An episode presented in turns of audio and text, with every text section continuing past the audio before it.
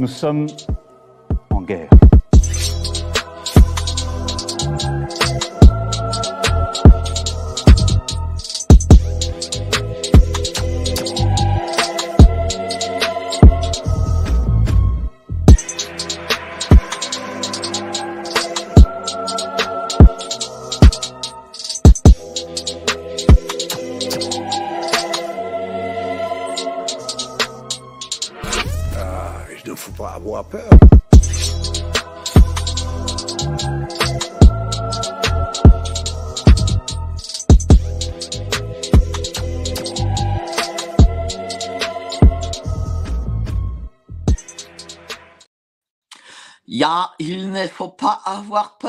Bonsoir à tous. Vous êtes sur Géopolitique Profonde, la chaîne qui est là pour remplacer les médias subventionnés. Alors ce soir, on va parler de cet excellentissime livre euh, dont j'ai eu la chance de recevoir un peu en avant-première, OVNI, les rencontres qui défient le FBI et le Pentagone aux éditions Max Milo. Max Milo, euh, les éditions que je salue parce qu'ils ont vraiment du courage. hein. Euh, ils prennent beaucoup de risques. J'imagine pas euh, ce livre euh, chez Robert Laffont, par exemple. Mais bon, pourquoi pas hein, Ce serait une excellente idée. Et ce soir, nous avons Egon Kragel qui a écrit ce livre, journaliste, spécialiste de l'ufologie, auteur de quatre bouquins sur l'ufologie, sur les ovnis, mais aussi vous pouvez voir sur Énergie 12, d'ailleurs je l'ai vu euh, cette semaine, la, la nuit, euh, pendant mes, euh, on va dire, mes, mes insomnies, voilà. Donc moi je me suis vraiment régalé à lire ce livre, et on va du coup le commenter, on va parler de ces, de ces êtres venus d'ailleurs. Bonsoir, cher Egon, comment allez-vous? Bonsoir Mike, écoutez, je vais très bien et, et vous-même. Et en tout cas, déjà, merci pour cette invitation, c'est précieux, c'est précieux. Eh Ben, euh, c'est c'est- pour moi un grand plaisir, un grand honneur. Et euh, euh, je vais vous dire une chose, euh, j'ai beaucoup aimé votre livre. Euh, j'ai vu que ce livre, c'est un livre où il y avait énormément de sources, parce que voilà, c'est pas, c'est un, livre sourcé, hein, faut, se le dire. Et d'ailleurs, j'imagine que euh, pour trouver, toutes pour faire ces recherches, pour faire ce travail, ça vous a pris euh, sacrément de temps, parce qu'il y a énormément d'histoires. Alors, alors deux choses. Euh, Effectivement, mon, mon postulat, euh, si vous voulez, c'est d'abord d'être le plus factuel possible. Euh, je, je dis tout le temps que pour aborder ce dossier qui est fort complexe, qui est protéiforme, il faut éviter deux pièges. Le premier piège est celui de la croyance. Quand on me demande si je crois aux ovnis, je réponds toujours que je n'y crois pas parce que nous ne sommes pas en religion et nous ne sommes. C'est pas une question de foi. Donc je me, suis- je me suis penché, je me penche sur des dossiers. Il faut éviter donc la croyance absolument et la superstition. Parce que vous allez voir, beaucoup de gens ont tendance à vous dire, moi j'y crois pas, mais euh, croire ou ne pas croire n'est pas du tout, euh, si vous voulez, le, le postulat de base pour, euh, pour euh, approcher un tant soit peu ce phénomène. Voilà. Et Oui, parce que deuxièmement, vous, êtes journaliste avant tout. comment? Oui, parce que vous, vous êtes avant tout journaliste. oh, Je sais pas. je- donc je- un enquêteur. Je, je- suis surtout à la base, je crois, un, passeur d'histoire passionné et puis, euh, et puis un enquêteur, absolument. Oui, oui. J'adore. J'ai une gourmandise totale pour euh, d'abord les archives. Donc, euh, je passe mon temps à relever mes manches et à, à plonger mes mains dans cette matière première qui est extrêmement précieuse parce que euh, souvent on a tendance à, à, balayer comme ça d'un geste docte de la main en se disant les gens racontent n'importe quoi. C'est faux. C'est faux parce que sur des milliers et des milliers et des milliers de témoignages, moi j'ai vraiment des milliers de témoignages, vous pouvez quand même commencer à distinguer une sorte de, de, de constante sérielle. Hein, euh, et quand vous avez, qu'importe les latitudes, qu'importe les époques, quand vous avez des personnes qui ne se sont jamais rencontrées, qui sont extrêmement loin, un en Australie, un au Japon euh, et un en Afrique du Sud, vous, vous décrit le même phénomène. Et il y a quelque chose euh, voilà, qui mérite réflexion et qui mérite de s'y pencher vraiment de façon drastique, vraiment. Alors, mais justement, euh, combien de temps ça prend tout ce travail? Parce que là, vous avez compilé énormément d'histoires. J'imagine que euh, là, vous avez, euh, c'est un travail de fourmi presque. Bah, je vous répondrai en vous disant que ça, ça prend une vie, parce que j'ai commencé très très jeune.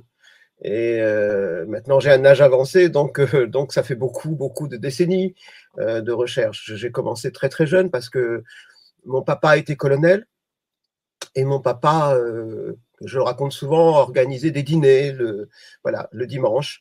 Et donc ça se passait sur la nappe blanche des dimanches lorsque, lor- lor- lor- lor- lorsque ses invités étaient des, amis pilotes. Et euh, c'était des discussions, évidemment, pour les enfants qu'on était, pour ma sœur et moi, c'était des, discussions assez ennuyeuses parce que ça parlait, ça parlait de l'Algérie, ça parlait de l'Indochine, ça parlait du Tchad, de, toutes les guerres du monde. Pour les enfants qu'on était, ça n'avait aucun intérêt. Mais, mais, j'ai tendance à dire que lorsque la chair était goûtue et que le vin était propice aux confidences, ses amis pilotes racontaient des, des, anecdotes incroyables. Ils racontaient avoir avoir aperçu dans leur couloir de vol des objets absolument insensés. Moi, je me, souviens d'un de ces pilotes qui racontait avoir aperçu au-dessus du Var euh, un, objet plat, métallique, en forme de soucoupe, hein, euh, qui était venu, qui avait tourné autour des ailes de son avion et qui était parti. Enfin, imaginez la, terreur d'abord, et puis euh, à la fois l'effroi et l'interrogation de ces gens, parce que ces pilotes étaient des gens extrêmement pragmatiques. Mon papa n'était pas rigolard même si on vivait en Provence, mon papa n'était pas euh, un, émule de la galéjade. Hein. C'était droit dans les bottes et extrêmement pragmatique. Donc, si vous voulez, à la maison, quand on parlait de, quand on parlait d'OVNI, euh, c'était un sujet extrêmement sérieux. Par contre, dès que je sortais de la maison et que j'en discutais avec euh, les parents de mes amis, bah, on me regardait bizarrement en disant le petit, la tête lui tourne, ça va pas. Donc j'ai voulu savoir, j'ai voulu vraiment un jour me dire mon papa est décédé en 96 et euh, comme je dis, il a rejoint, il est allé de l'autre côté des fleurs et j'ai voulu lui rendre un hommage aussi en, publiant mon premier livre sur les ovnis. voilà, j'ai voulu essayer de lever un peu un voile, du ciel pour, tenter, si, cela est possible, de voir ce que le ciel abritait parfois. Est-ce qu'il a su de son vivant que vous enquêtiez euh, sur. Oui. Euh, ah oui, oui, il savait que j'étais passionné parce que, parce que les, les vraies discussions que j'avais avec lui tournaient beaucoup autour des ovnis. Il savait que j'étais passionné. Puis bon. Et qu'est-ce qu'il disait justement? Ah, lui, il était absolument comme moi, il s'interrogeait. Il s'interrogeait, on était vraiment, on, était vraiment dans le questionnement. On est toujours d'ailleurs dans le questionnement. Hein. Non, non, il s'interrogeait, mais de façon extrêmement sérieuse. Et pour lui, il n'y avait aucune, aucune ambiguïté. Euh, quelque chose était dans notre ciel, euh, des, objets, euh, alors peut-être de nature exogène, hein, exotique, en tout cas, perturbaient parfois les, les, les, vols de ses pilotes. Et c'était une, pour lui, c'était absolument une réalité. Maintenant, il fallait savoir ce que, voilà, il fallait connaître la nature intrinsèque de ces objets, et donc ça méritait une enquête. Mais il n'a pas su que j'allais en faire vraiment un cheval de bataille et que j'allais vraiment plonger dedans euh, et, que j'y suis jusqu'au cou aujourd'hui d'ailleurs. Euh, dites-moi, je regrette, comment je regrette, je regrette qu'il. Voilà. peut-être que là d'où il est, il vous, il vous regarde. Je, l'espère. En tout cas, je lui envoie plein d'amour et, et voilà. Dites-moi, euh, on va définir ce mot ovni exactement, voilà, euh, parce que vous savez, je remarque une chose, euh, plus je fais d'interviews et plus je remarque que les mots ne, sont pas toujours compris et, souvent les mots ont des significations différentes selon les gens. Donc pour vous, quelle est cette définition de ovni? Ah, ben, C'est simplement l'acronyme, l'acronyme de base, c'est objet volant non identifié. Voilà, on, a vu. Quand on vous dit, par exemple, quand une personne vous dit Ah ben non, les ovnis, ça n'existe pas, euh, c'est aberrant. Parce qu'on a vu un objet volant non identifié, qui peut être un ballon sonde, qui peut être un sachet de plastique, qui peut être un vol d'oiseau, qui peut être ou autre chose. Autre chose. Là, aujourd'hui, on suppute qu'il y a autre chose. Mais euh, c'est un objet qu'on ne peut pas identifier. On a vu quelque chose. Voilà. Donc, l'acronyme, j'aime bien me référer, moi, l'acronyme de base, c'est-à-dire quand, quand je parle d'ovni, je parle d'objet volant non identifié. D'ailleurs, essentiellement les, ça. Les, hautes instances ont aujourd'hui ont, opté pour un autre terme. Ils préfèrent parler de pan, c'est-à-dire de phénomène aérien non expliqué, parce que effectivement, le phénomène, comme je vous disais, le phénomène est extrêmement protéiforme, il est extrêmement complexe. La palette d'étrangeté est, infinie, et il n'y a pas que des objets. Hein, voilà, donc euh, c'est pour ça qu'ils préfèrent employer le terme de phénomène qui inclut évidemment des objets, parce qu'on parle d'objets physiques. Hein. Vous allez voir, le Pentagone reconnaît aujourd'hui la réalité du phénomène, et le Pentagone vous parle de physical objects, d'objets physiques. Bah oui, euh, euh, justement, euh, parce que, et bon, c'est écrit dans, dans, dans, vos livres, que le Pentagone, l'État américain, a tout fait pour ridiculiser, en gros, les témoignages des uns et des autres, mais pourtant, dernièrement, il a quand même reconnu que euh, le ballon sonde en Chine, venant de Chine et qui a été abattu aux États-Unis, était un ovni. Alors pourquoi, pourquoi cette volte-face, d'après vous? Ah, c'est compliqué. Quand je vous disais que c'est, alors peut-être dire aussi, euh, préciser une chose, c'est que s'occuper d'OVNI, on va se rendre compte que, que, le sujet est absolument transversal. C'est-à-dire que euh, s'occuper d'OVNI, c'est pas simplement s'occuper d'un phénomène aérien, c'est plonger dans la physique, dans la mécanique quantique, dans la théologie, dans l'histoire et notamment dans la géopolitique. Et on va se rendre compte justement que les ovnis vont nous amener à ouvrir un œil euh, intéressant sur, euh, sur, euh, la façon dont, vivent les hommes et les sociétés, dont évoluent les sociétés, parce qu'au fond, euh, dès la conscience du phénomène, dès les années 40, on va se rendre compte qu'une désinformation va être à l'œuvre. Et une désinformation, on va dire que pour moi, la grosse désinformation a commencé avec, euh, avec le projet Manhattan, avec, euh, avec les premières expérimentations de la bombe atomique hein, à l'époque. Mais il y a un tropisme évident, si vous voulez, depuis le début, entre les apparitions d'OVNI et les recherches nucléaires. C'est-à-dire que dès 1947, euh, ça, j'ai des documents hein, euh, l'attestant. Je parle pas en l'air. Hein, si, des gens veulent des preuves, on a, pu, si vous voulez, grâce à, ce qu'on appelle la FOI, la, loi de, de libération de l'information aux États-Unis, recueillir des milliers et des milliers et des milliers de documents. Et, et ces documents ne viennent pas de nulle part.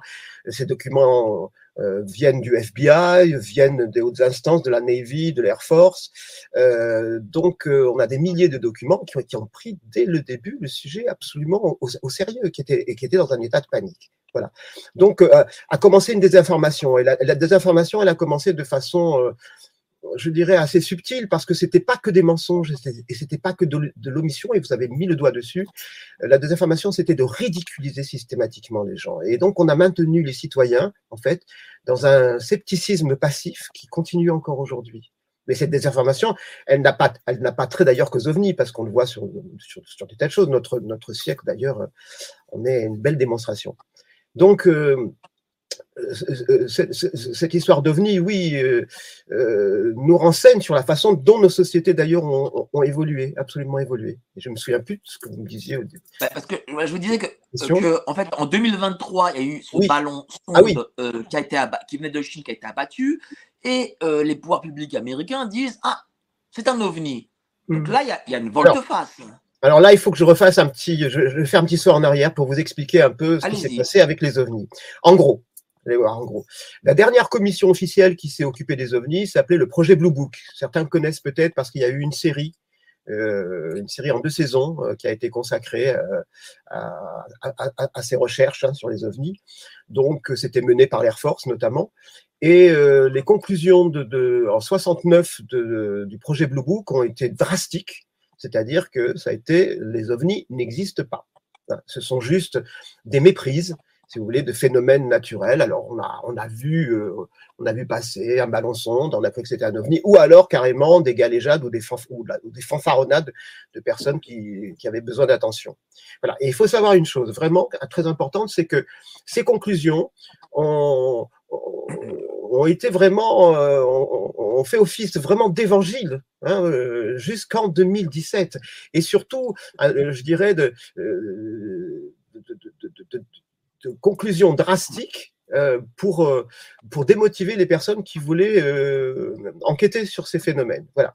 Et puis en 2017, on va vivre un, moment incroyable, c'est-à-dire que le New York Times, le, le, 16 décembre 2017, va publier un papier qui va être un pavé dans la mare. Là, on a trois journalistes, on a Hélène Cooper, on a Rav Blumenthal et on a Leslie Keane qui vont publier ce papier en révélant en fait que le Pentagone, contrairement à ce qu'on racontait depuis longtemps, enquêtait de façon occulte sur les ovnis et pas n'importe où. Au Pentagone, donc euh, au, dans l'annexe C du cinquième étage, et tout ça, tout ça dirigé par un, un professionnel du renseignement qui s'appelle qui s'appelait Louis Elizondo. C'est quand même un programme qui a coûté 22 millions de dollars. Et ça a été, si vous voulez, ça, ça a été un tsunami. Ce, ce, papier a été absolument un tsunami. D'abord, au niveau des citoyens qui se sont dit, mais on se moque de nous, parce qu'en fait, on nous a menti. Là, on nous a menti ouvertement, ce qui était vrai. on, avait menti aux citoyens. Et puis, jusque dans les couloirs de, du pouvoir hein, de Washington, et, il y a eu une, une demande nourrie des sénateurs et du Sénat qui, euh, qui a demandé à ce moment-là au Pentagone de, de, se justifier en disant que euh, vous dites, euh, les conclusions, c'était que ça n'existait pas. Maintenant, on nous dit que vous enquêtez officiellement. Donc là, là il faut, là, on a besoin de transparence. Et en juin 2021, le 25 juin 2021, et là, on va vivre un moment cardinal, mais absolument cardinal, c'est que le Pentagone va reconnaître la réalité du phénomène. Et, c'est pas peu rien. Dans un rapport préliminaire de 9 pages, le Pentagone va vous dire euh, nos experts ont enquêté sur 144 cas. Hein. Euh, on parle d'objets physiques, physical objects. Ces objets ont été repérés par euh, des moyens de détection extrêmement sophistiqués. Donc il n'y a aucune ambiguïté. Ces objets se déplacent de façon erratique. Ces objets ont, ont des manœuvrabilités qu'on ne comprend pas. Ils sont capables de, plonger dans la mer, par exemple. Et surtout, ces objets, on se met la panique euh, au, sein de, tas de, manifestations euh, euh, militaires clandestines. Donc, donc on, commence à parler de, si vous voulez, de, menaces nationales. ce qui fait que, si vous voulez, on est passé des ovnis n'existent pas à aujourd'hui. non, non, non, le phénomène est là.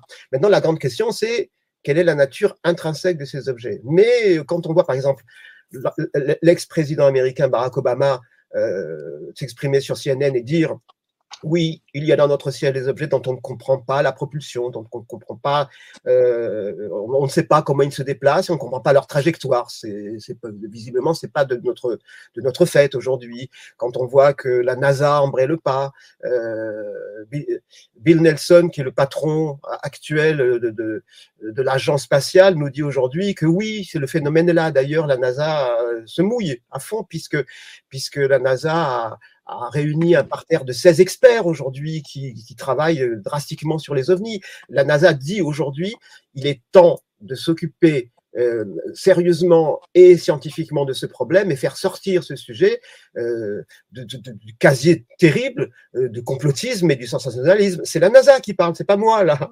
Pareil, pareil pour la Navy quand vous avez Scott Bray qui est aujourd'hui le responsable de la recherche de renseignement de la Navy qui vous dit nous avons 400 dossiers aujourd'hui Hein, sur, sur, sur, ces phénomènes qu'on ne peut pas expliquer. Et depuis les années 2000, ça ne cesse d'augmenter les apparitions de sexe. C'est Scott Bray qui parle, c'est pas moi, vous voyez.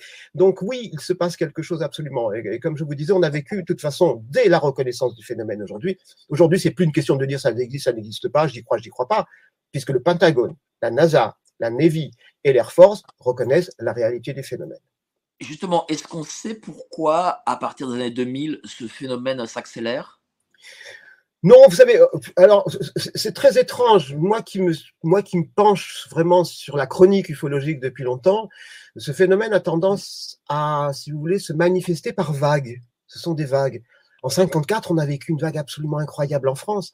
Si vous prenez tous les journaux français euh, de, de l'automne 54, du mois de septembre, octobre et novembre, on ne parle que d'OVNI. Ça fait toutes les couvertures, les journaux noirs et blancs à l'époque, combat, puis toute la presse, hein, la presse nationale et la presse, surtout la presse euh, provinciale. On ne parle que d'OVNI. On parle que de ça. On voyait à l'époque des soucoupes volantes avec des petits personnages d'un mètre vingt, euh, d'un mètre dix, d'un mètre vingt qui ressemblaient à des bibendums. On a créé le premier télétrottoir. Je l'ai retrouvé. Le premier télétrottoir qui a été réalisé à l'époque, c'est sur les secours volantes. On va voir les gens dans la rue en leur disant Est-ce que vous voyez aux secours volantes? Alors c'est génial. Vous avez des gens qui disent Moi j'y crois, d'autres ah non, j'y crois pas. Mais enfin, vous vous rendez compte à quel point, quand même, euh, euh, ce sujet qui semble déraisonnable pour certains euh, impacte énormément a impacté énormément notre culture. Que cela, on va en parler. Je vais lire le passage de 1954 en France et on va le commenter ensemble. Euh, le cas Antoine Mazot ah date 10 septembre 1954, lieu hameau de Mourieras, sur le plateau de Millevaches, commune de Buja, une bourgade rurale de Corrèze, France. Notre témoin, âgé de 48 ans, se nomme Antoine Mazot. C'est un solide morceau d'homme accusant, nous dit-on, 1m82 sous la toise, un sacré gaillard en somme, ce paysan typique des années 50 réside au hameau de Mouriras, à 1,5 km de Buja. Sur la route de Tarnac, Monsieur Mazot cultive la terre, cette terre corésienne plutôt rude, qui n'offre bien souvent en retour que de modestes ressources. Ce soir-là, fourche sur l'épaule, notre témoin quitte son champ du puits à environ deux kilomètres de chez lui. Il vient de couper le blé noir de son exploitation et s'engage dans le chemin rocailleux que la ramène à son domicile. Il est 20h30 et la lune, quoique claire, ne permet qu'une médiocre visibilité. C'est alors que M. Mazot va vivre un singulier face-à-face. Voici ce qu'il nous raconte. Vous pouvez m'interroger cent fois et cent fois je vous répondrai toujours la même chose puisque je ne mens pas. Je venais juste de m'engager sur le chemin de la maison lorsque j'ai distingué un homme qui marchait vers moi il marchait en baissant la tête. Il était de taille moyenne, mais par contre, il était accoutré de façon bizarre. Mon premier réflexe fut d'empoigner ma fourche. Et dites-nous, racontez-nous euh, la suite. Oui, alors ce qui est absolument incroyable, c'est que cet homme s'est approché du père Mazot, comme on l'appelait à l'époque, euh, euh, et l'a embrassé sur la bouche. Et a continué son chemin le père Mazot était sidéré. Enfin, il faut s'imaginer, on est en 54. En 54, dans un, un environnement rural où tous les gens se connaissent un petit peu, et quand vous voyez arriver une espèce d'individu attifé euh, de façon étrange, et en plus qui vient et qui l'embrasse sur la bouche, c'est pas commun. Voilà. Et euh, le père Mazot était sidéré et il a aperçu une espèce d'objet étrange d'ailleurs, peu de temps après, qui s'est élevé dans le ciel et qui a disparu à une vitesse vertigineuse. Voilà. Donc il est rentré, le père Mazot est rentré complètement secoué chez lui, et sa femme s'est bien rendu compte que quelque chose n'allait pas, en lui disant mais qu'est-ce qui, qu'est-ce qui t'arrive et tout. Et, il était très taiseux, il voulait pas parler, mais en patois limousin, il lui a quand même révélé ce qu'il venait de vivre, en lui disant mais surtout, surtout, ne raconte à personne, à personne. Mais Madame Mazot, qui le lendemain fait ses courses, est passée chez l'épicier, puis chez le boucher, puis chez la, chez bercière, et a raconté à tout le monde ce qui s'est passé, évidemment. Ce qui fait que la gendarmerie a été euh, rapidement avertie.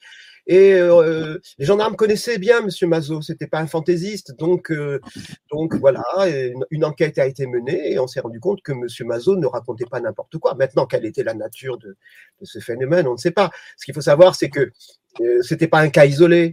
Euh, si ça avait peut-être été un cas isolé, ça aurait été balayé comme ça, ça aurait été euh, mis sous le tapis. Mais euh, on, est, comme je vous disais, à l'automne 54. Claude Power, à l'époque, qui est un astrophysicien qui va être un des patrons du CNES quand même, nous dit qu'il y avait 60 observations et 60 témoignages par jour, je ne sais pas si vous vous rendez compte. Et il y avait le cas de Marius Deville, de à qui est absolument incroyable, où un objet s'est posé sur des traverses de rails, et ça a été enquêté, si vous saviez, euh, par, les services secrets français, par la police, par l'Air Force, et on a, estimé qu'un objet d'une trentaine de tonnes s'était euh, posé sur les rails. Et vous avez, vous avez pléthore de cas, c'est-à-dire là, c'est un festival, c'est un bonheur. Si, euh, si, si, certains d'entre vous veulent se pencher sur, le, sur les cas de 1954, il ne faut pas hésiter parce que c'est. C'est des archives qu'on peut encore retrouver. Euh, oui, il y, a, des livres, il y a des livres qui ont été euh, consacrés à l'époque. Notamment, on a, on a eu un penseur fulgurant qui était à la fois, qui était à la fois un philosophe et qui a posé d'ailleurs même les bases de l'éthologie, hein, euh, l'étude du comportement animal, qui qui s'appelait Aimé Michel. Et je recommande, on, peut trouver les livres d'Aimé Michel. Aimé Michel, dans ses premiers livres, a mené une enquête absolument incroyable sur la vague de 54. C'était un grand ami de Jean Cocteau. Et J'aime bien cette anecdote et Cocteau, enfin, Aimé Michel était complètement, avait l'esprit embrouillé parce que c'est très compliqué de se, de se pencher sur ce phénomène euh, qui, pour Aimé Michel, d'ailleurs, était un festival d'absurdité. Et Jean Cocteau lui a dit, tu sais, je suis sûr qu'il y a de l'ordre dans le désordre, donc il faut, il faut que tu te penches là-dessus. En sachant que Jean Cocteau était un passionné d'OVNI. Ah, je ne le savais pas, tiens, pour le coup. Euh. Absolument passionné d'OVNI. Si vous lisez, euh, euh, si vous avez accès, le, troisième tome de son journal a été réédité dernièrement, et ça commence, son troisième tome, il dit, durant cette année 54, ma principale préoccupation, ce sont les soucoupes volantes. Et il ne parle que de ça. Et comment ont réagi justement, tiens, les, services français? Est-ce qu'ils ont eu le, même type de réaction que les services américains? Non, parce que euh, nous avons été au fond une, euh, une exception. Nous sommes une exception française, hein, et encore, encore aujourd'hui, nous sommes une exception française, parce que euh, on a connu une seconde vague. Donc, je vous parlais des vagues. La seconde vague en France va être dans les années 60, 74. Ça commence 74. D'ailleurs, Jean-Claude Bourret raconte que lui s'est intéressé aux ovnis suite à une apparition d'un objet incroyable au-dessus de l'aéroport de Turin. On a des centaines de témoins et on n'a jamais su ce qu'était cet objet qui avait des accélérations absolument euh, suprasoniques. Donc, euh, donc voilà. Et euh, on a eu une, énorme vague en France. Et suite à ça, ben, la France a, créé le premier organisme officiel pour enquêter sur ces phénomènes aériens qui s'appelait le GEPAN. Voilà. Et euh, il faut savoir que Jean-Claude Bourret avait réussi quand même quelque chose d'incroyable, c'est qu'il a réussi à interviewer Robert Gallet, qui à l'époque était ministre hein, euh, de l'armée, des armées, euh, et qui, qui, au micro de, je crois que c'était sur Europe 1, a déclaré que le phénomène était extrêmement intéressant et qu'il fallait, qu'il fallait s'en occuper, ce qui a causé une consternation à l'époque. Parce que quand vous avez le ministre des Armées qui vous dit non, non, euh, ce ne sont pas des calembres il y a quelque chose d'absolument réel et de concret là-dedans. Euh. Donc nous avons été, nous avons été des pionniers et nous sommes des, pionniers puisque aujourd'hui le Pentagone a fondé un bureau qui s'appelle l'AARO, de ARO, euh, qui est un, organisme absolument officiel des, avec des experts pour s'occuper aujourd'hui des ovnis. Ce n'est pas une blague. Alors, je vais lire le passage, parce que là, vous, en parlez, mais après, on va revenir, après ce passage-là, on va aussi revenir sur 54, parce qu'il y a des choses, il y a des questions que je... 54, ah, c'est une vague absolument fascinante, oui. Voilà, mais je, vous poserai après des questions, mais, mais, comme là, on parle tout de suite de, Jean-Claude Bourret et que j'avais annoté euh, ce passage, euh, j'aimerais bien aussi qu'on le commande pour le coup. Alors, côté ciel, les ovnis s'en donnent à cœur joie, générant une littérature aussi profuse qu'éclairée. En 1972, le docteur G. Allen Hynek rédige Les objets volants non identifiés, mythes ou réalité. Un véritable bréviaire. Dans cet ouvrage, Hynek propose une classification des observations d'OVNI encore valide de nos jours. Cette grille de lecture est à l'origine du film Rencontre du troisième type de Steven Spielberg, qui lifte durablement l'image des soucoupes au cinéma. En France, on parle d'OVNI un peu partout. Le journaliste Jean-Claude Bourret réussit le 24 février 1974 une interview historique. Alors, je rappelle pour les jeunes, parce qu'on a un public assez jeune quand même, c'est que Jean-Claude Bourret, bah, c'était en gros le, le Patrick Poivre d'Arvor des années 70, donc c'était une sommité du journalisme. C'était une star. Voilà, une star voilà c'était pas. Et c'est toujours une star de la télé. Voilà, c'est toujours une star. Euh, aujourd'hui, il a 81 ans, mais, mais à l'époque, euh, on peut dire que euh, les Français le voyaient quasiment tous les soirs bah, tous les jours. écran. Tous les jours, ils s'invitaient dans votre salon. Hein. C'était voilà. Voilà. Et à l'époque, euh, on avait des 10 et 15 millions de téléspectateurs par soir. Donc c'était voilà, c'était vraiment une star. dans le cadre de l'émission radiophonique Pas de panique, diffusée sur France Inter, il interroge Robert Gallet, ministre des Armées de l'époque, c'est-à-dire ministre de M. Pompidou, le responsable politique, c'est une première, accepte d'évoquer le sujet. Il déclare, et c'est le ministre qui déclare, ce que je crois profondément, c'est qu'il faut adopter vis-à-vis de ces phénomènes une attitude d'esprit extrêmement ouverte. Hmm. Pour le public, cette révélation est un choc. En effet, depuis de nombreuses années, les médias et les gouvernants présentaient le sujet comme un ramassis de sornettes. Dès 1973, une véritable vague d'ovnis déferle sur la planète. Aucun continent n'est épargné. En réponse à cette débauche d'observation, le gouvernement français crée très officiellement en 1977, donc sous Giscard, le GEPAN, groupe d'études des phénomènes aérospatiaux non identifiés. C'est une première sous la caution du CNES. Les ovnis s'officialisent. Et aux quatre coins du globe, en vague arithmétique, débarque une escouade d'ufonautes aux morphologies aussi complexes euh, qu'inquiétantes. Donc voilà, donc du coup, on a des pouvoirs publics qui créent euh, voilà, cette agence parce que les pouvoirs publics y croient, mais euh, comment cette information et euh, par le ministre est prise par justement les, téléspectateurs qui ont vu cette émission à l'époque? Bah, euh, c'est- la sidération. C'est la sidération parce que, bah, comme, je l'écrivais, c'est-à-dire que jusque-là, c'était, on présentait le sujet en ricanant. Bah, Vous savez, tout- pendant très très longtemps, pendant très très longtemps, on a l'habitude d'avoir, dès qu'on évoque les ovnis, la, petite- musique en fond de, de X-Files, etc. Mais à l'époque, à l'époque, euh, c'était rude. C'était rude parce que si vous relisez la presse de 54, on parle beaucoup de ces observations, mais on passe, enfin, les journalistes passent beaucoup de temps à, dénigrer les témoins. On parle beaucoup d'alcoolisme, comme si la France avait été frappée d'une espèce d'ébriété euh, endémique et soudaine et violente. Donc, euh, on leur dit depuis les années 50, voilà, euh, de toute façon, le- les gens boivent, euh, les gens boivent, ils, voient, ils ne voient plus des éléphants roses, ils voient des soucoupes volantes. Voilà. Puis là, vous avez le ministre des Armées, quoi, qui leur dit non, non, non, attendez. Donc, vous pouvez imaginer la sidération. Je- Mais qu'est-ce qui a fait dire au ministre des Armées que, euh, que ce phénomène existe? Est-ce parce qu'il y a eu un rapport? Est-ce qu'il a reçu des rapports Oui, oui, bien sûr, bien sûr, bien sûr. euh, vous savez, on a- et, euh, des rapports ont été émis sur ces phénomènes depuis le début. Euh, vous- Est-ce que vous ne le savez pas, mais je vais vous apprendre que même, même Charles de Gaulle se faisait projeter euh, en privé des films montrant des ovnis. Les hautes instances se sont toujours, toujours intéressées à ce phénomène. Mais pourquoi? Parce que dès l'instant où on vous dit que euh, nos cieux sont violés, parce que c'est le terme, nos cieux sont violés par, euh, par, des, par des objets étrangers. Alors, est-ce que c'est un belligérant? Est-ce que euh, alors, si c'est si exotique et exogène, c'est encore, encore pire. Mais c'est une, une véritable violation de la sécurité nationale. Il serait déraisonnable d'imaginer que les hautes instances, les experts militaires, euh, soient restés les mains dans les poches en se moquant du phénomène. C'est- absolument faux. Ils le savaient depuis le début.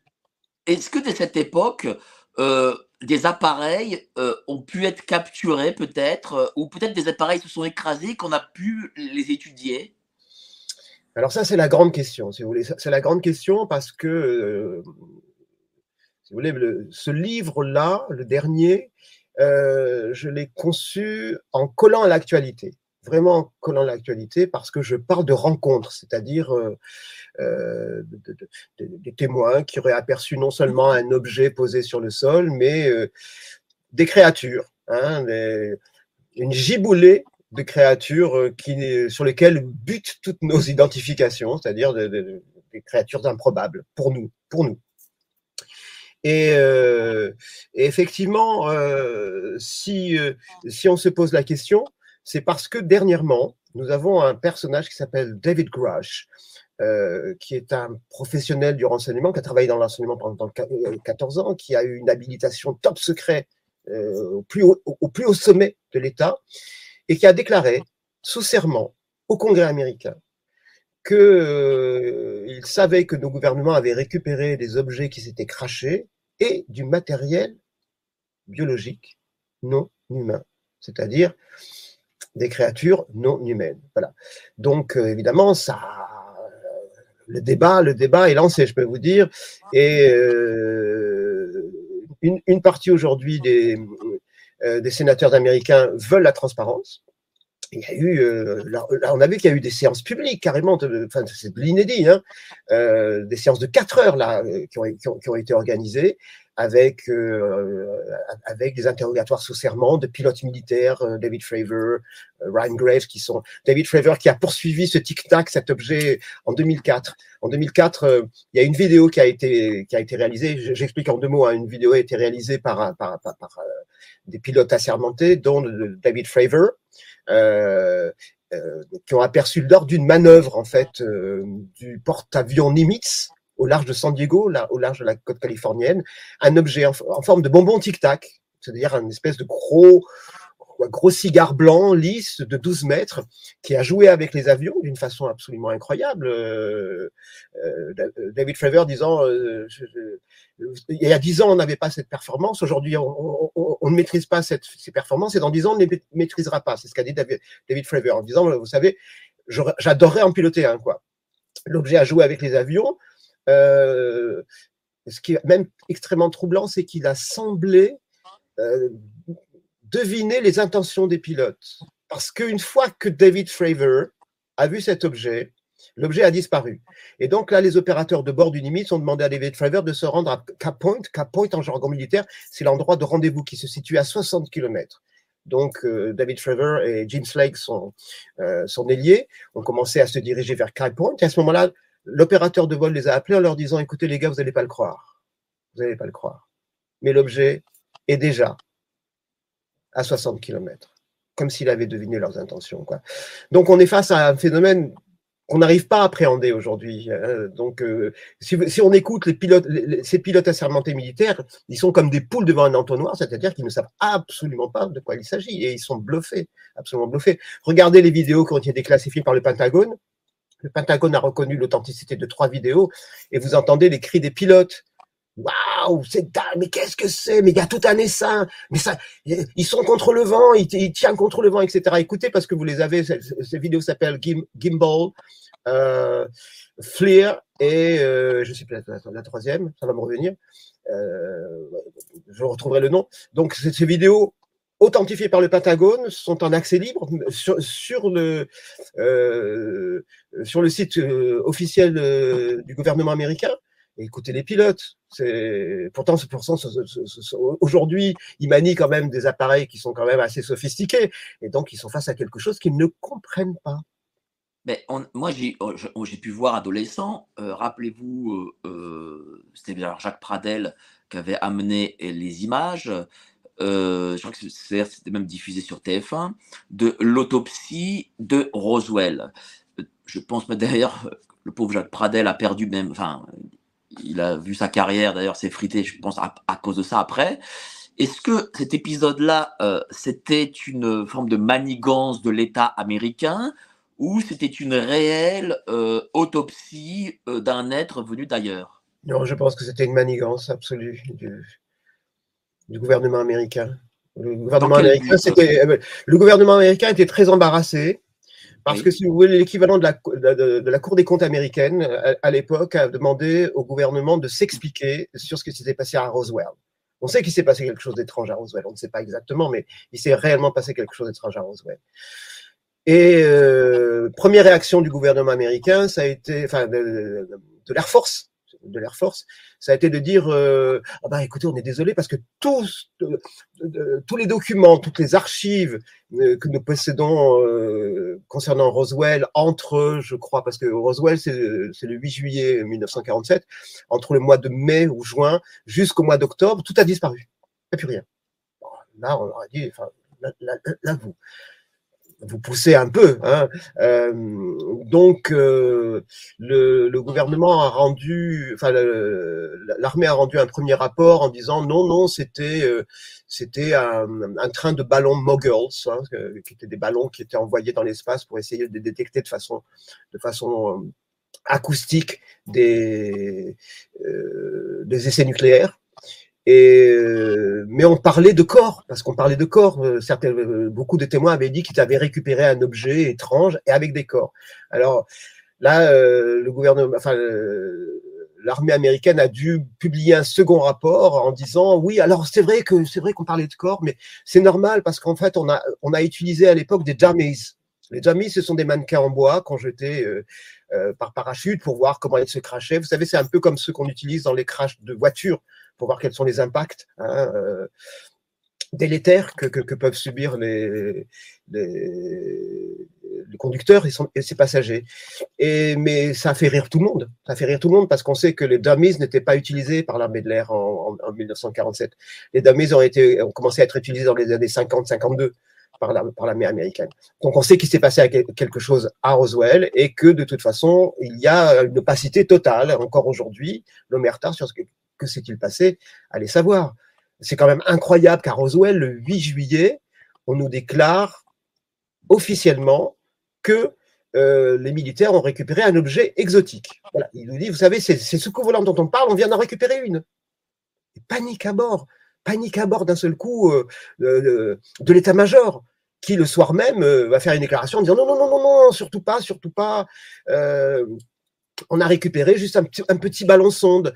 Et alors, on nous montre, il va y avoir une, espèce de conférence de presse menée à l'arraché, vraiment, hein, on doit mouiller. Hein.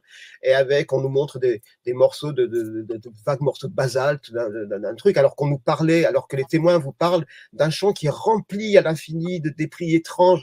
Les, premiers témoins à ramasser ces débris, et c'était des espèces de débris mémoire de forme, c'est-à-dire qu'ils prenaient ces morceaux de, métal, ils les serraient dans leurs mains, ça se pliait comme un morceau de papier, quand ils relâchaient, ils retrouvaient leur forme originelle.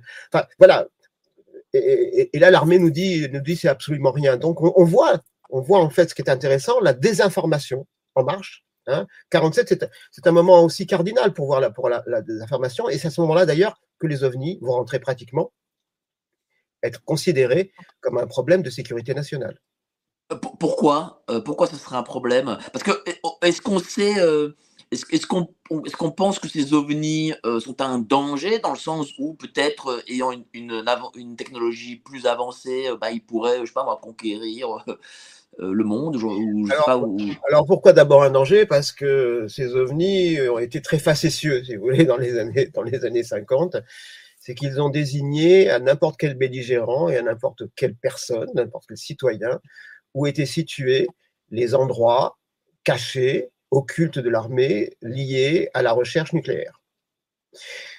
Si vous voulez, dès, ces années 40, on aperçoit ce qu'on appelle des aérolites, des, espèces d'objets de lumière verte qui, qui, vont survoler Roswell, Alamogordo, Oak Ridge. Ce sont toutes les bases secrètes de l'armée euh, qui travaillent sur le nucléaire.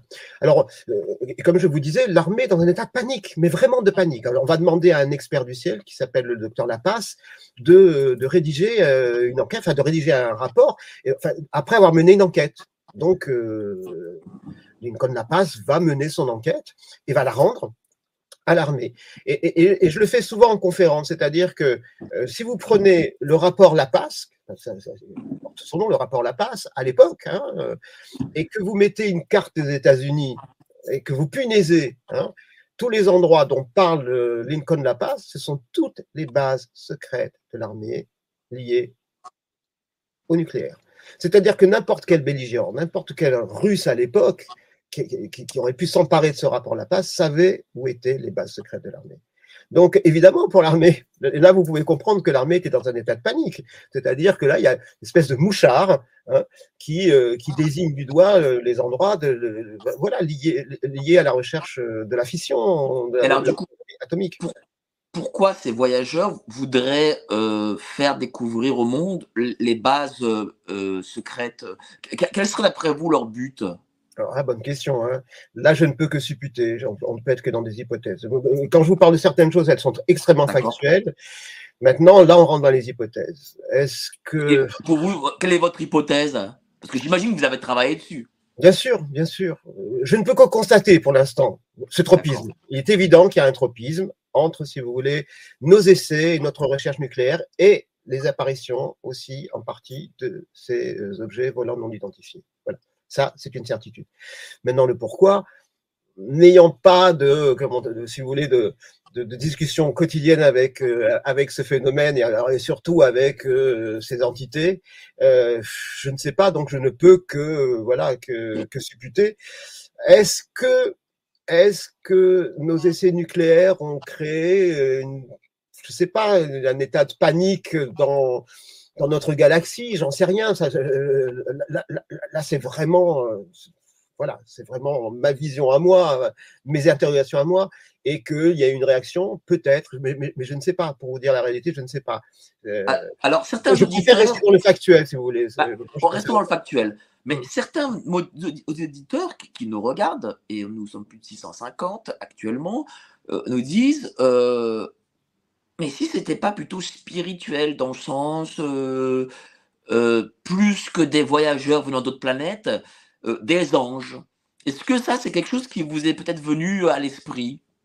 Alors, c'est une très bonne question, mais moi, je me suis rendu compte très très vite en, me penchant sur le sujet que, si vous voulez, on est passé très rapidement du ciel à l'espace et on est passé des anges aux extraterrestres. Au fond, c'est quasiment la même chose.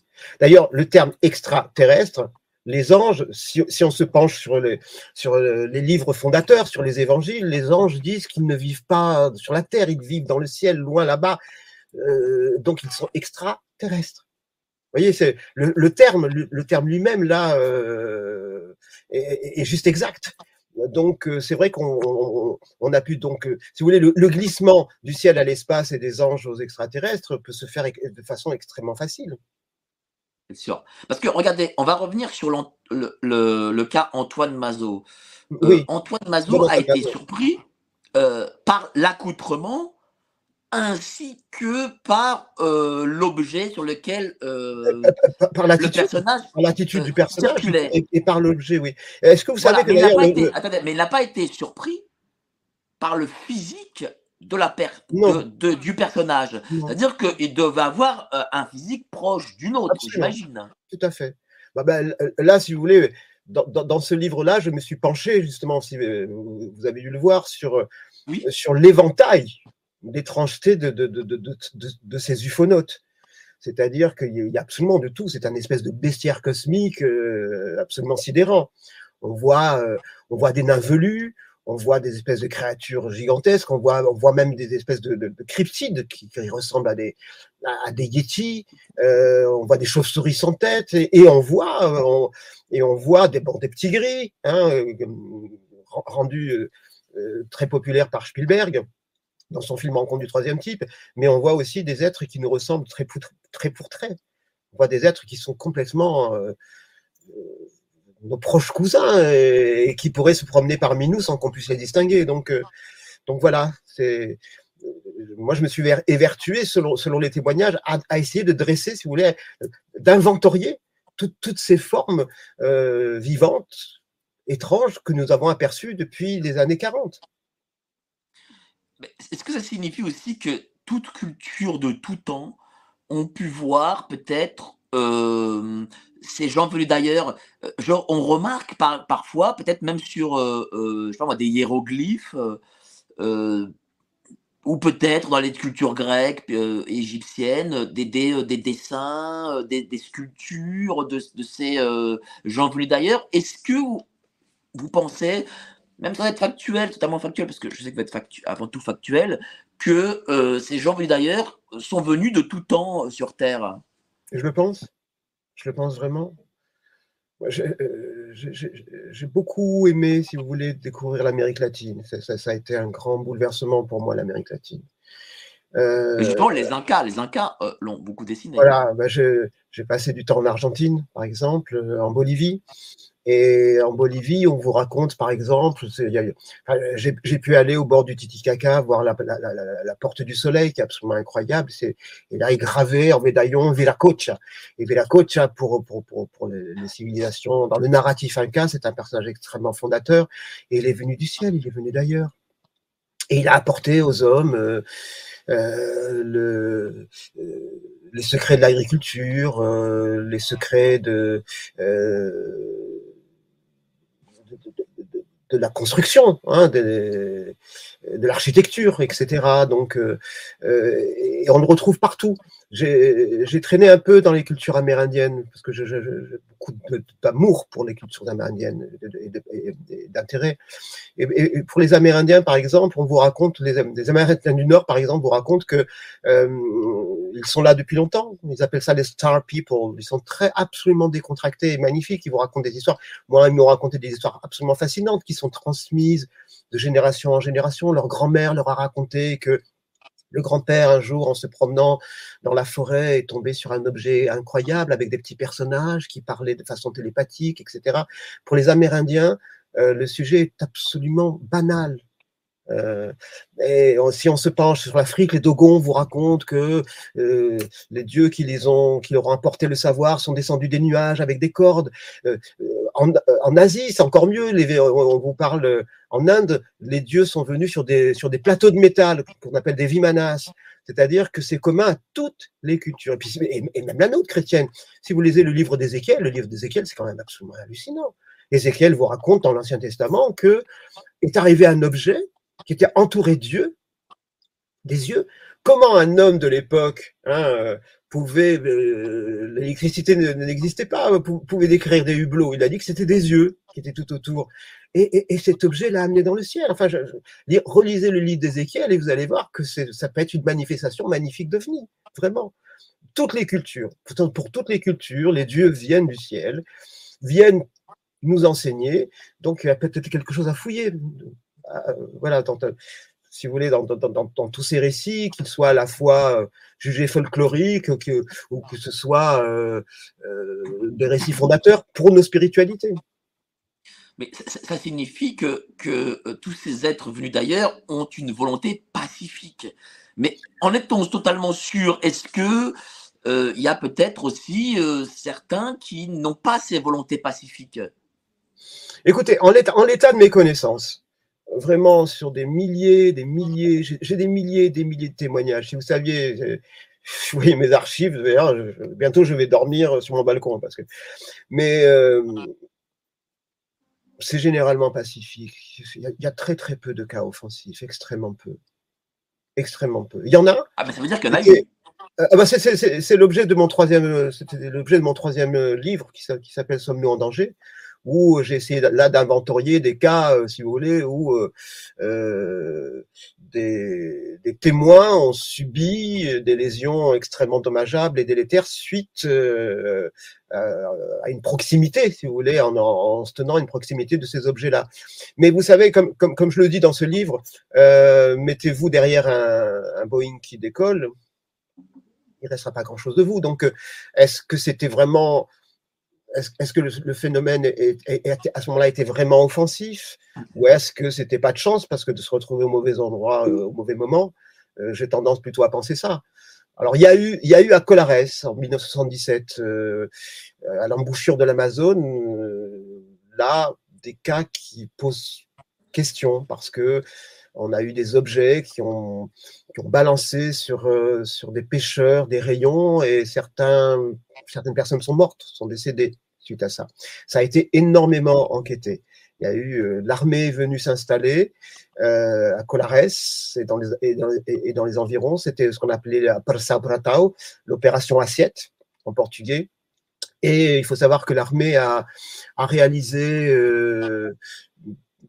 plus de 3000 documents, 3000 photos, euh, 200 films de ces objets. Donc ça a été quelque chose d'extrêmement factuel. Mais on n'a jamais su pourquoi, à ce moment-là, des objets ont eu un effet délétère sur les témoins qui, certains ont péri. Donc, euh, donc voilà. Mais en règle générale, en règle générale, euh, c'est très peu offensif.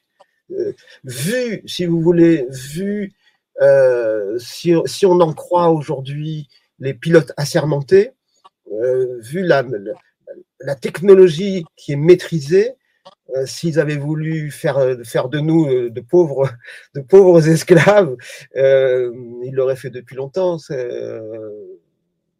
Ben, on, a, on, a, aussi le, un, un, des plus grands scientifiques français, Jean Petit, qui, qui, qui témoigne. Jean-Pierre Petit.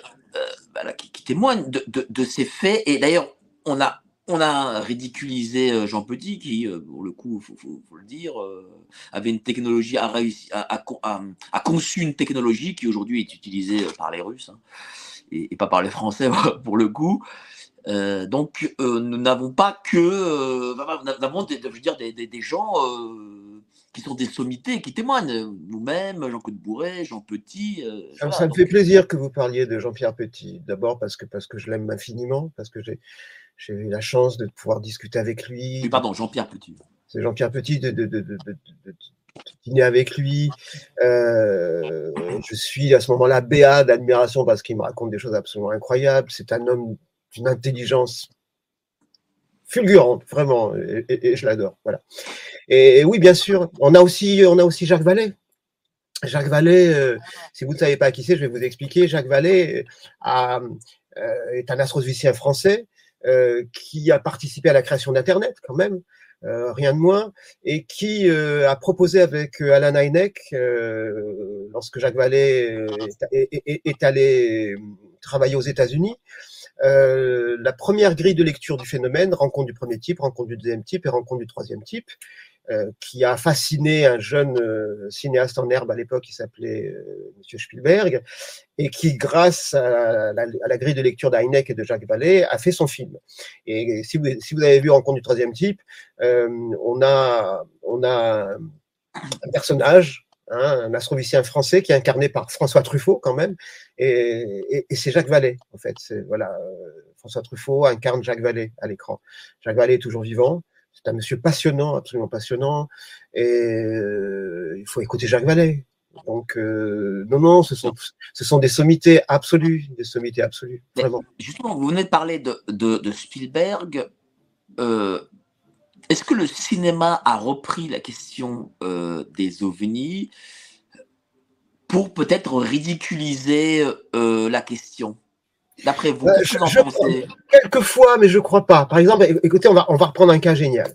Euh, je vous ai parlé du, rapport Lapace, qui, d'un seul coup, a mis en évidence ce tropisme entre l'apparition de ces vaisseaux et le nucléaire.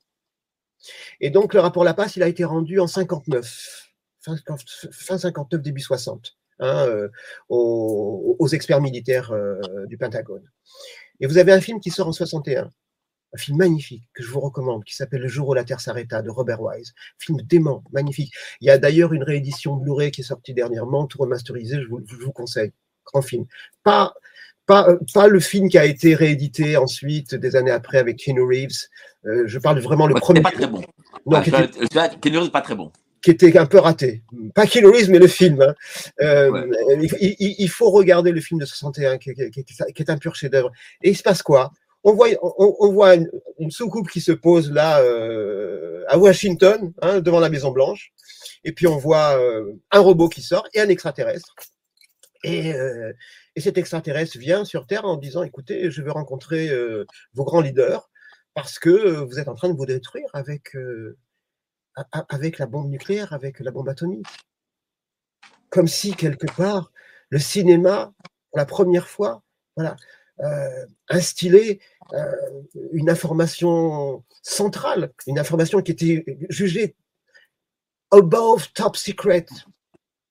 Mike, above top secret, c'est-à-dire que le sujet des ovnis était secret, c'était la bombe atomique et les ovnis c'était above top secret, c'était au-dessus de la bombe atomique. Et en 61, vous avez un film. Alors bon, évidemment, c'est c'est de la fiction, euh, mais vous avez euh, voilà un bel extraterrestre qui sort et qui vous dit attention, attention, vous jouez, vous jouez avec le feu, vous jouez un jeu dangereux. Si vous continuez comme ça, euh, vous allez vous détruire. Et d'ailleurs, je suis venu vous empêcher de continuer vos recherches nucléaires et, et, de façon drastique s'il le faut. Il va immobiliser, il va immobiliser la planète le jour, il va arrêter le jour où la Terre s'arrêta pour mettre en garde. C'est un film génial. Alors, j'ai un commentaire très intéressant. Euh, Alexandre d'Atlanza qui dit E.T. s'est tiré d'une rencontre illustrée dans la presse dans une ferme aux USA. Spielberg s'en est inspiré pour le film et son scénario. Ça, vous confirmez? Écoutez, euh, ce que je sais, c'est que, c'est que Spielberg, euh, ayant pu discuter, ayant la chance de, pouvoir rencontrer dès que je peux Jacques Vallée et de pouvoir, pareil, être, un gourmand des oreilles de toutes les anecdotes qu'il me raconte. Euh, Jacques Vallée m'a expliqué que Spielberg s'est inspiré de, de tas d'histoires réelles. Euh, par exemple, euh, il y a un cas qui s'est passé en Provence, à côté, de, chez moi, parce que moi je suis provençal, en 57, à Vins-sur-Caramie, où on a aperçu un, un, ovni, un cône velu. C'est une espèce de cône avec des antennes bizarres que j'ai baptisé le cône velu et qui a terrorisé euh, Madame Garcin et Madame Rami qui se promenaient là et plusieurs personnes. Voilà.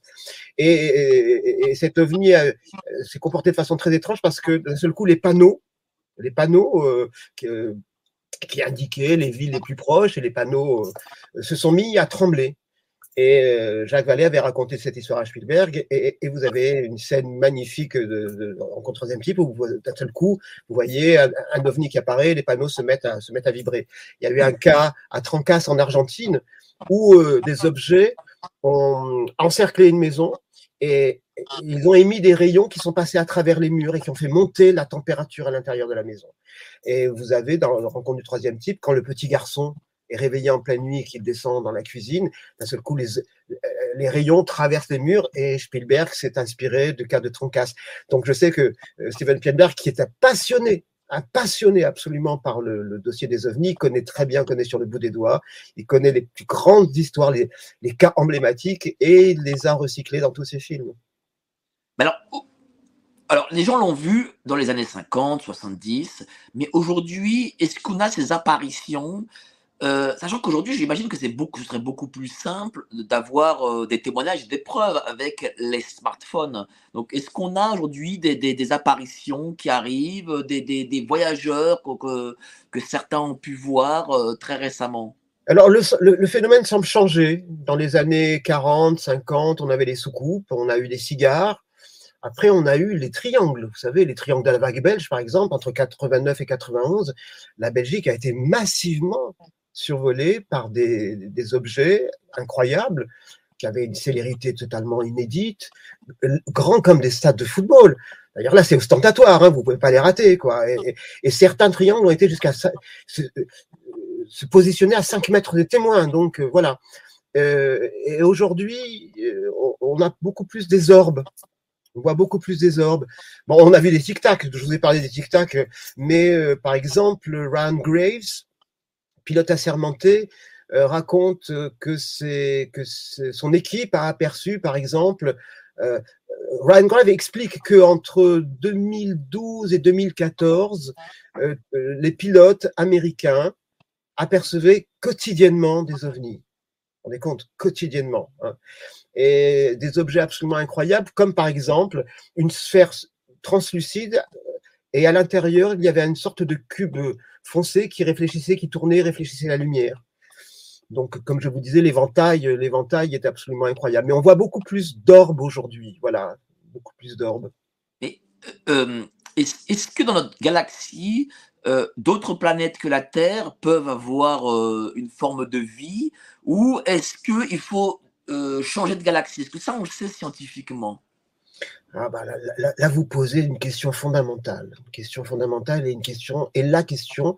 Est-ce que vous savez que la question que vous posez, Mike, euh, sommes seul dans l'univers, est la question qui a façonné la philosophie. C'est-à-dire que les premiers philosophes, j'aime bien, bien, raconter ça parce que les premiers philosophes, les présocratiques, avant le trio iconique, hein, Aristote, euh, Platon et le troisième, euh, Aristote Platon et le troisième, ça va me revenir, euh, on, posait cette question. Parce qu'en en fait, euh, la première question qu'on posait les philosophes, c'était de savoir si on vivait dans un monde clos ou si le monde était infini. Et si on prenait le postulat du monde infini, ben, ça voulait dire qu'il y avait d'autres planètes peuplées. Et, ça a traversé toute l'histoire de la philosophie jusqu'au 19e siècle. Et on a les, poids lourds de la philosophie, hein, c'est-à-dire Descartes, Kant, est-ce que vous saviez que Emmanuel Kant, le rigide Emmanuel Kant, qui a passé son temps à, imposer la raison à toute sa vie, à toute sa vie, parier que les autres planètes étaient habitées, il disait même, dans Critique de la raison pure, hein, l'ouvrage, le bréviaire philosophique qui est, rude, il dit, dans, dans, Critique de la raison pure, je suis à parier tous mes biens matériels que les autres planètes sont habitées. Voilà. Alors, ce qui est très étrange, c'est que ça va jusqu'au 19e siècle. La question est fondamentale philosophiquement, hein, philosophiquement. Et puis euh, le XXe siècle, où alors on n'arrête pas de nous parler d'altérité, parce que c'est fou, on n'a jamais parlé autant d'altérité au XXe siècle, mais on parle d'altérité entre nous, si vous voulez, hein, interhumaine. Parce que si on a abordé dès le XXe siècle l'altérité radicale, c'est-à-dire est-ce qu'il y a des formes de vie exogènes, il n'y a plus personne, il y a une grande frilosité. Mais c'est une question fondamentale, et c'est une question qui fondamentale pour, pour plusieurs raisons. La première raison, c'est qu'on ne peut se définir nous-mêmes que à travers, euh, grâce à un miroir. C'est-à-dire qu'il faut que ça soit toujours différentiel. On a toujours besoin d'avoir un modèle. Et c'est comme ça, philosophiquement, c'est comme ça. Euh, même en théologie, c'est-à-dire qu'en fait, qu'est-ce que l'intelligence humaine, qu'est-ce que l'histoire humaine?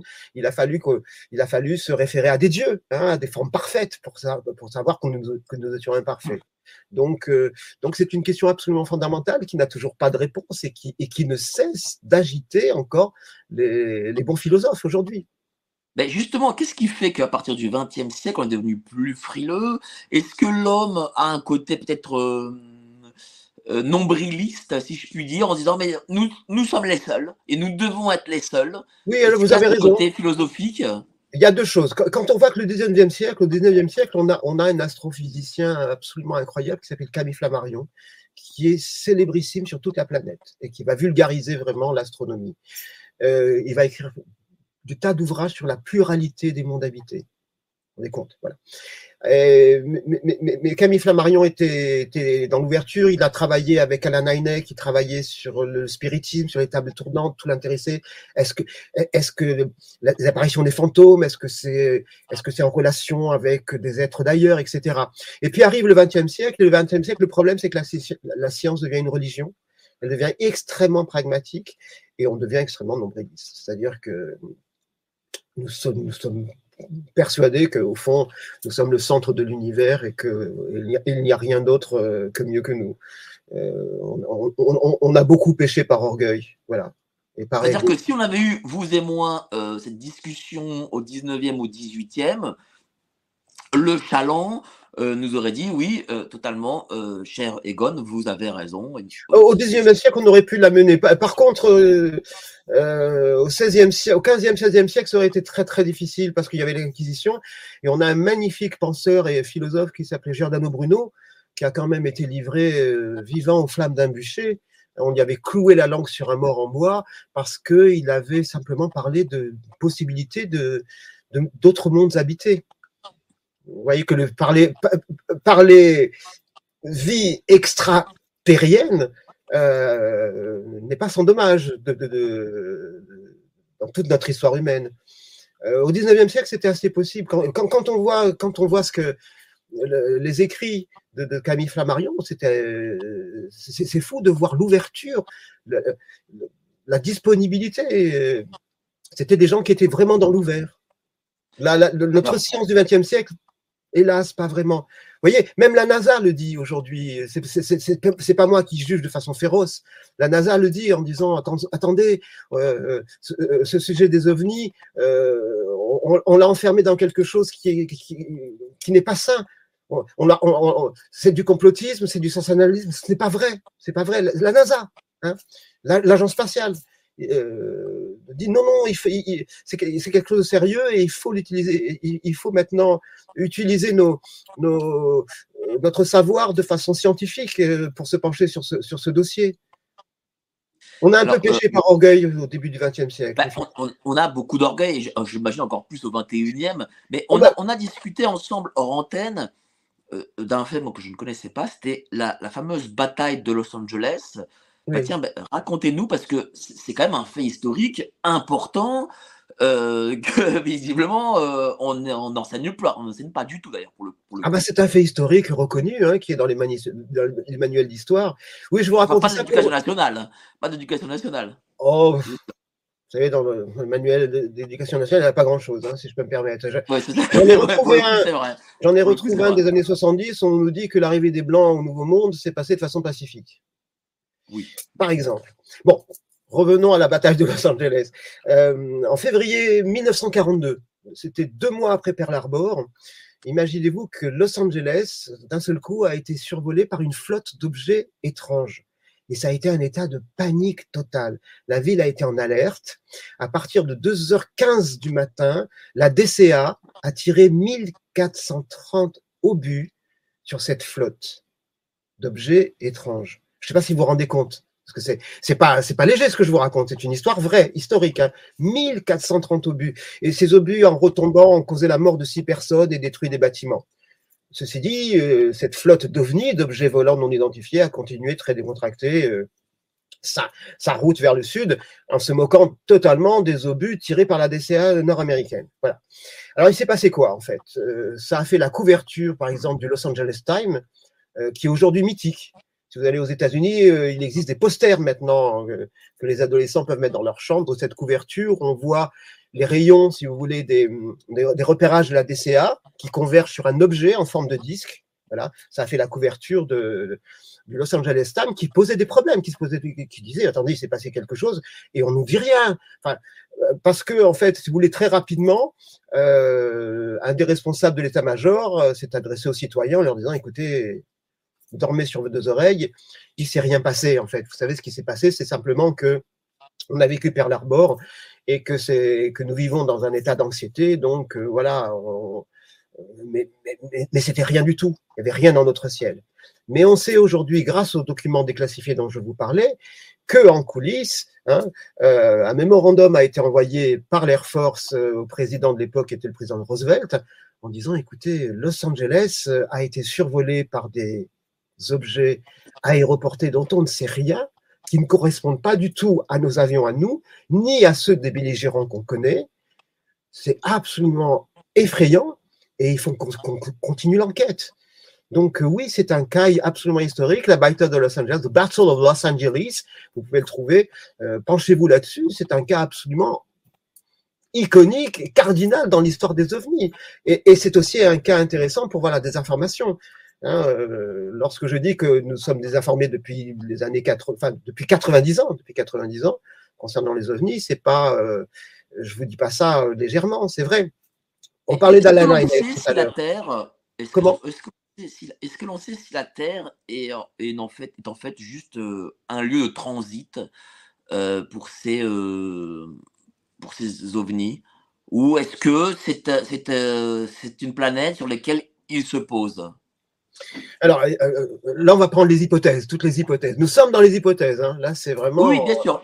Que des ouvert à chacun, à chacun de supputer. Voilà. Alors, la première hypothèse, ce serait que ce phénomène est exogène, c'est-à-dire que ce serait des créatures venues d'ailleurs. Bon. Dans ces cas-là, peut-être qu'elles nous observent. Il y a une hypothèse à l'intérieur de l'hypothèse. Peut-être que nous sommes un résultat d'une hybridation, puisque, euh, allez, penchons-nous, euh, penchons-nous sur les évangiles, nos évangiles chrétiens. On nous dit que Dieu a créé l'homme à son image. Ça veut dire quoi, a créé l'homme à son image euh, donc il a créé l'homme à partir de lui. Euh, et en fait, d'ailleurs, le, terme exact, si, on se penche sur l'hébreu, le terme exact, c'est pas Dieu a créé les hommes à son image, c'est les dieux parce que c'est des Elohim, et Elohim est un pluriel. Donc les dieux auraient créé des hommes à leur image. Hein, donc euh, voilà, c'est une chose euh, qui interpelle, qui se dit. Alors peut-être que nous sommes une, sorte de zoo qui nous ont créé à partir de leur ADN. C'est magnifiquement illustré dans le dans, dans le film de euh, Alien Covenant? Non, non. Est-ce que vous avez vu Prometheus? Ah oui, Prometheus. Voilà, c'est dire le, début tourné, tourné dans les décors magnifiques d'Islande. Vous avez un espèce d'extraterrestre absolument magnifique qui prend son ADN, qui la jette dans un ruisseau et qui crée la race humaine, euh, qui est un ratage d'ailleurs. Hein. Le, film est très, sombre quelque part, puisqu'après on va chercher des aliens pour détruire cette race euh, qui est ratée. Bon, ça, ça n'engage que, euh, que le metteur en scène que Ridley Scott. Mais euh, donc, première hypothèse. deuxième, hypothèse, euh, la mécanique quantique euh, tend à nous dire aujourd'hui qu'on ne vivrait pas dans un univers, mais dans un multivers. Hein, on, nous parle, on parle de 11 dimensions. Il, y aurait 11 branes comme ça, qui seraient collées les unes aux autres.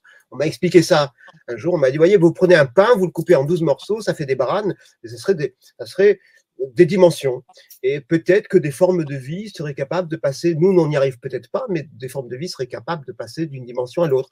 Donc ça serait peut-être interdimensionnel.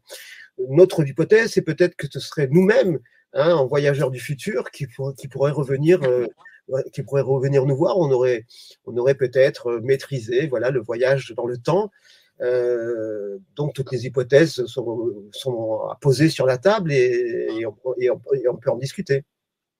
Est-ce que vous pensez que de notre vivant, nous aurons les réponses à toutes ces hypothèses? Écoutez, moi, ce que je peux vous dire déjà, c'est que, quand je parle d'un moment cardinal euh, sur la reconnaissance du Pentagone, euh, je ne boude pas mon plaisir parce que euh, j'ai travaillé sur ce dossier depuis très longtemps et je peux vous dire que pendant des années, des années, des années, je n'ai récolté que ricanement, haussement d'épaule et moue dubitative. Hein, si ce n'est pas parfois insulte. Donc, euh, le fait, j'étais pas, j'étais pas sûr de mon vivant d'avoir euh, un jour la reconnaissance des hautes instances de la NASA, du Pentagone, euh, de la Navy et d'Air Force aujourd'hui, nous disant non, non, non, non, attendez, attendez, le phénomène est un phénomène réel, qui est un phénomène de sécurité nationale. Donc on se mobilise. Ils sont là, ils sont en panique. Hein, je vous promets ils mobilisent de partout. Il y a des, euh, il, y a, des sessions euh, publiques du Congrès. Enfin, c'est dément ce qui, ce qui, est en train de se passer aujourd'hui. Euh, l'actualité des ovnis est absolument profuse si on, si on veut s'y intéresser. Donc, euh, donc pourquoi pas? Je l'espère en tout cas. Je l'espère en tout cas. Et comme vous disiez tout à l'heure, peut-être que quand je ne serai plus de ce monde, peut-être que je pourrai le voir d'ailleurs et que, et que j'en tirerai une grande satisfaction. En tout cas, merci à vous, cher Egon Krugel, pour Surtout merci à vous, euh, Mike. merci à vous. C'était vraiment passionnant. On a passé 1h15 euh, ensemble. C'était vraiment passionnant. OVNI, les rencontres qui défilent, FBI et le Pentagone. Euh, voilà, lisez-le aux éditions Maximilo, vraiment, euh, ça se lit très bien. comme je disais, c'est aussi plein d'histoires incroyables. C'est plein, plein d'histoires incroyables, mais des histoires à pas lire la nuit. Voilà. Et j'espère vous voir, tiens, physiquement sur Radio Courtoisie, parce que je vous y inviterai avec très grand plaisir pour le coup. Hein. Avec euh, plaisir, avec grand plaisir. pour en parler, je crois que vous êtes, parisien en plus, ou en tout cas oui, J'habite dans le 11e, à la Bastille. Ah ben voilà, donc vous n'êtes pas, vous êtes, pas loin alors de, Radio Courtoisie. Euh, merci à vous, mais vraiment. Euh, et on peut vous voir encore, euh, vous avez ce livre, mais on peut vous voir aussi dans, les, dans les reportages à la télévision sur Énergie 12 déjà. Entre autres, oui. oui. Et, sur d'autres programmes aussi? Sur RMC, oui, on, on, avait enregistré toute une série sur le paranormal, sur les ovnis, sur, sur RMC. Euh, sur TMC, il y a eu aussi une émission qui s'appelle qui s'appelait Paranormal. Enfin bon, voilà. Je, me promène dans ce grand aquarium de la télévision quelquefois. Et chez Max Milo, merci à Max Milo et BTLV. Voilà, et BTLV chez l'ami euh, Bob. Euh, Belanca, absolument. Bob Belanca. Ben, écoutez, passez tous une excellente soirée. Merci encore à Egon pour cette émission passionnante et euh, bah, qui sort un peu des sentiers battus, mais ça, il faut aussi ça. Moi, j'aime beaucoup, euh, j'aime beaucoup ce type d'émission. Il faut s'ouvrir à tout, c'est ce que je pense. Hein. il ne faut pas être fermé. Passez une excellente soirée, chers amis, et, au prochain live. Et, à vous tous, portez-vous bien, et vous aussi, Mike, portez-vous bien. Prenez soin de vous. Merci à vous. Allez, salut, ciao.